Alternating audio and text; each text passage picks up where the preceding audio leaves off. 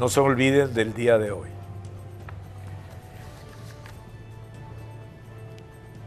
La crisis de la institución militar confirma que en la Fuerza Armada Nacional Bolivariana ya no hay meritocracia como existía antes. Se ascendía por méritos, por preparación, por formación, por trabajo. Nicolás Maduro ascendió a más generales de dos soles que subalternos. General de dos soles en lo máximo. Pues la cantidad de generales que alcanzan los dos soles son más que los de subteniente a teniente, etc. Y ayer anunció cambios en la cúpula castrense. Pero veamos quiénes ascienden. Nicolás Maduro asciende en cadena nacional a Domingo Hernández Lares, al grado de general en jefe y nuevo comandante del CEOFAM. Hernández Lara sustituirá a Remigio Ceballos. Como nuevo comandante del ejército está el mayor general Félix Ramón Osorio, quien hasta el día de hoy era rector en la Universidad Bolivariana. Pero no podemos olvidar que durante la gestión de Osorio Guzmán en el Ministerio de Alimentación se destapó el caso de los contenedores hallados en varios estados del país con miles de toneladas de alimentos, carne, leche en polvo, grano, vencidos. El caso fue conocido como Pudreval.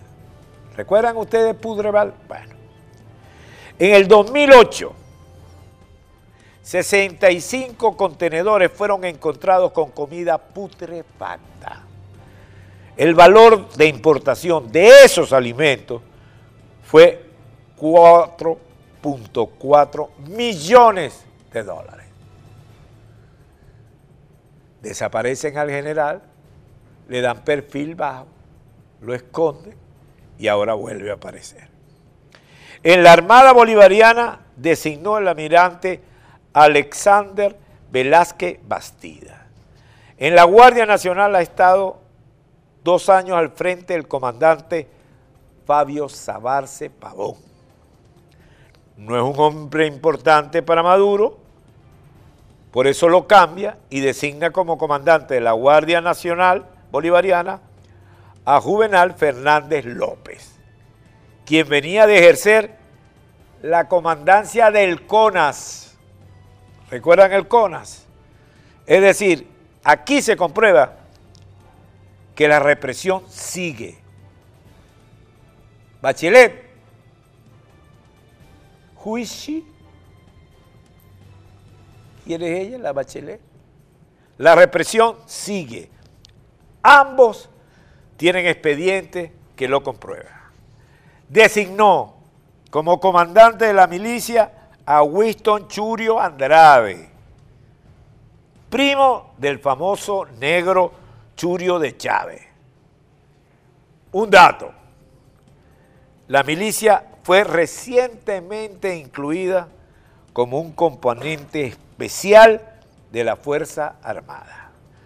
Bajo la nueva norma, la milicia adquiere las atribuciones especiales en materia de inteligencia y contrainteligencia.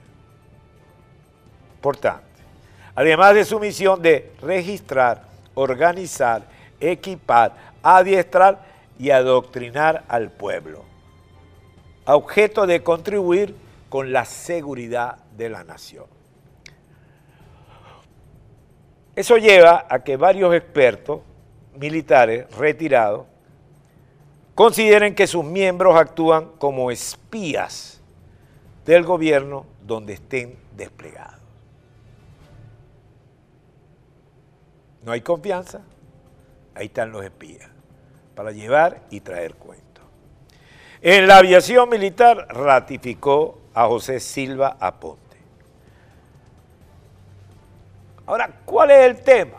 El tema es que Padrino no deja ascender y Maduro le sigue temiendo. Es decir, cuando pensamos por el fracaso y el fiasco de los dos desfiles, que la Tajaperro iba a ser padrino, pues padrino se saca una foto con el alto mando, la famosa fotografía de ayer, ¿recuerda? O sea, Bolívar detrás y él de primera parte, ahí están los hombres en armas más fuertes. Tímidamente, tímidamente, Maduro hace los cambios. Pero la gran pregunta es, el general Padrino tiene ocho años y en esos ocho años Maduro no ha logrado consolidar el liderazgo en la Fuerza Armada. Eso es lo único que sacamos en conclusión de esto. Pero además, Maduro reconoce su falta de liderazgo. Entonces, ¿qué hace?